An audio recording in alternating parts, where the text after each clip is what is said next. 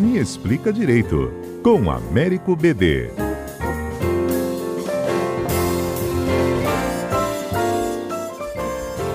BD, olha só, eu sei que a gente tem outros temas aí na pauta aguardando, mas eu não posso deixar de te perguntar sobre essa história da prisão do deputado PSL.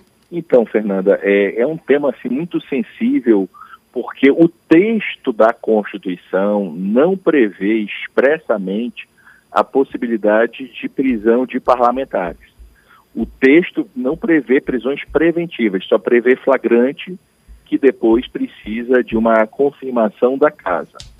Todavia, a própria Constituição prevê expressamente apenas que o presidente da República não possa ser preso preventivamente.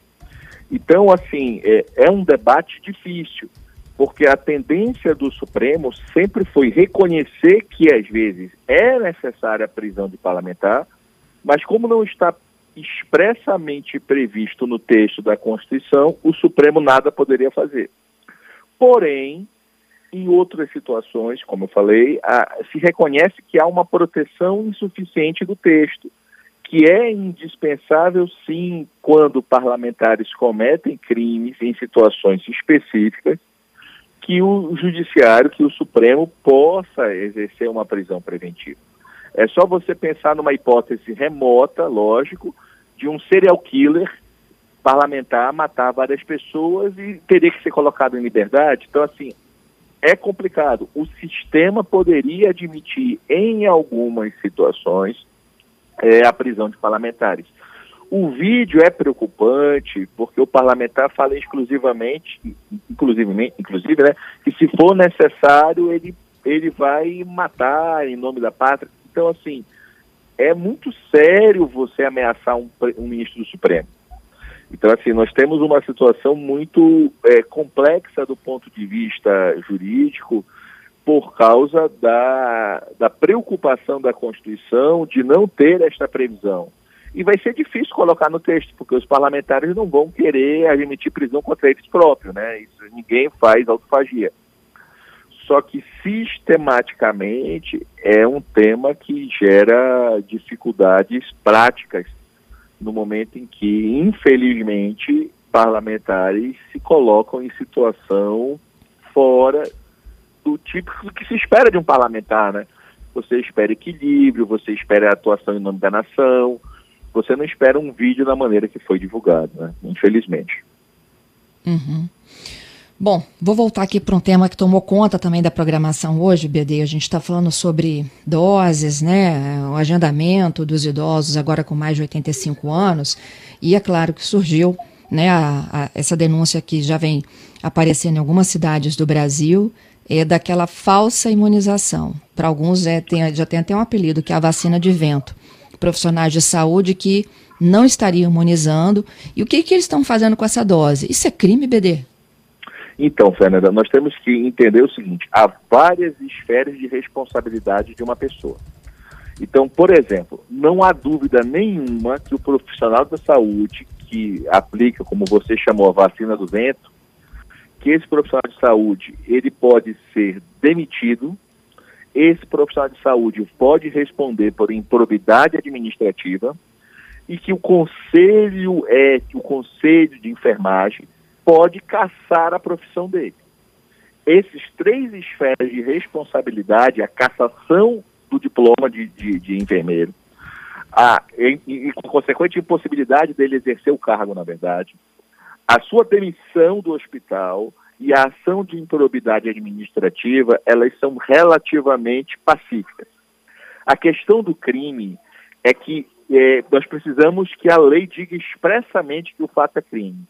E o nosso legislador não teve esta criatividade e este absurdo e esta vergonha que essas pessoas estão fazendo.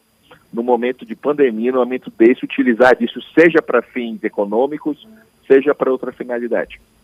Então surge esse problema. Alguns consideram que o fato não é crime, outros consideram que ele pode ser responsabilizado como lesão grave, porque se essa pessoa ficar doente, haveria no mínimo uma tentativa de lesão grave, e outros estão enquadrando no 132, que é expor a perigo a vida de outrem.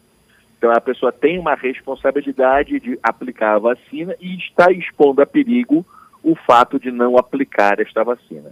Então, penalmente, há, toda essa divergência. Não há um consenso se há responsabilidade e, existindo, qual crime se, se enquadra. Se seria tentativa de lesão, ou lesão grave, ou o 132.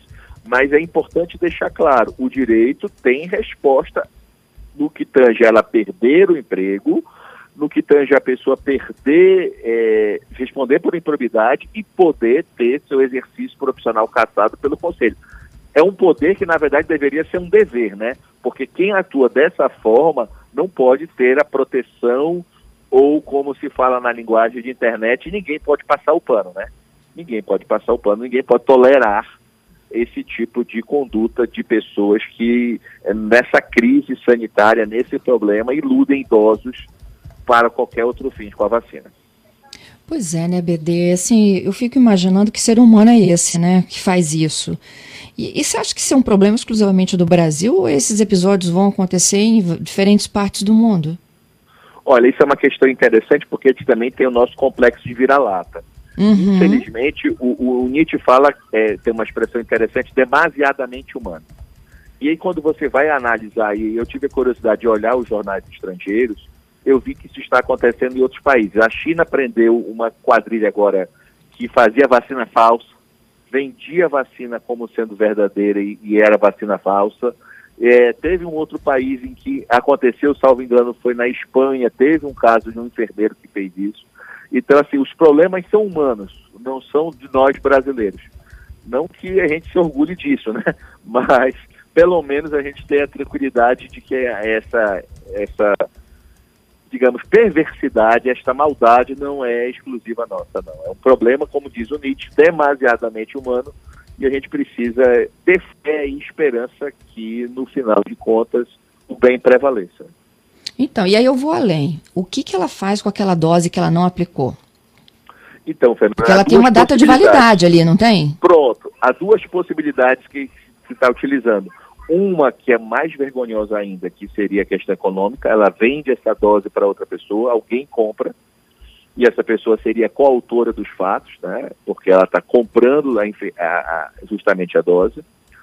E outro que seria não tão justificável, mas menos é, vergonhoso, mas tão correto, evidentemente, que seria ela utilizar a dose para outras pessoas da família, idosos e para outras pessoas que não estão agora no, no hall no hall de de, de prioridade de priorizados o que não uhum. justifica também volto a dizer Sim. não é uma não é um argumento correto existe uma regra todo mundo tem que cumprir a regra mas isso é, pode ser um dos motivos fora dessas duas hipóteses é meio improvável porque quase tudo gira infelizmente em torno de dinheiro nesse mundo né então, é, ele poderia tentar guardar, e aí ele vai ter que ter toda uma estrutura, né? Porque essa dose não pode sair daquele grau de congelamento lá. Hoje a gente já está anunciando aí que tem algumas doses em Vila Velha que vão para análise do fabricante. Imagina ele levar isso até para casa para vacinar a família inteira.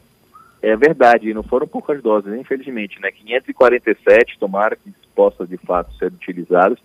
Mas, pois é, você imagina que deve ser alguém que esteja ali próximo, que não vá. A pessoa que vai ser beneficiada seja alguém que esteja ali próximo, para que logo depois dessa dose não aplicada, ela possa ter ser aplicada nessa pessoa.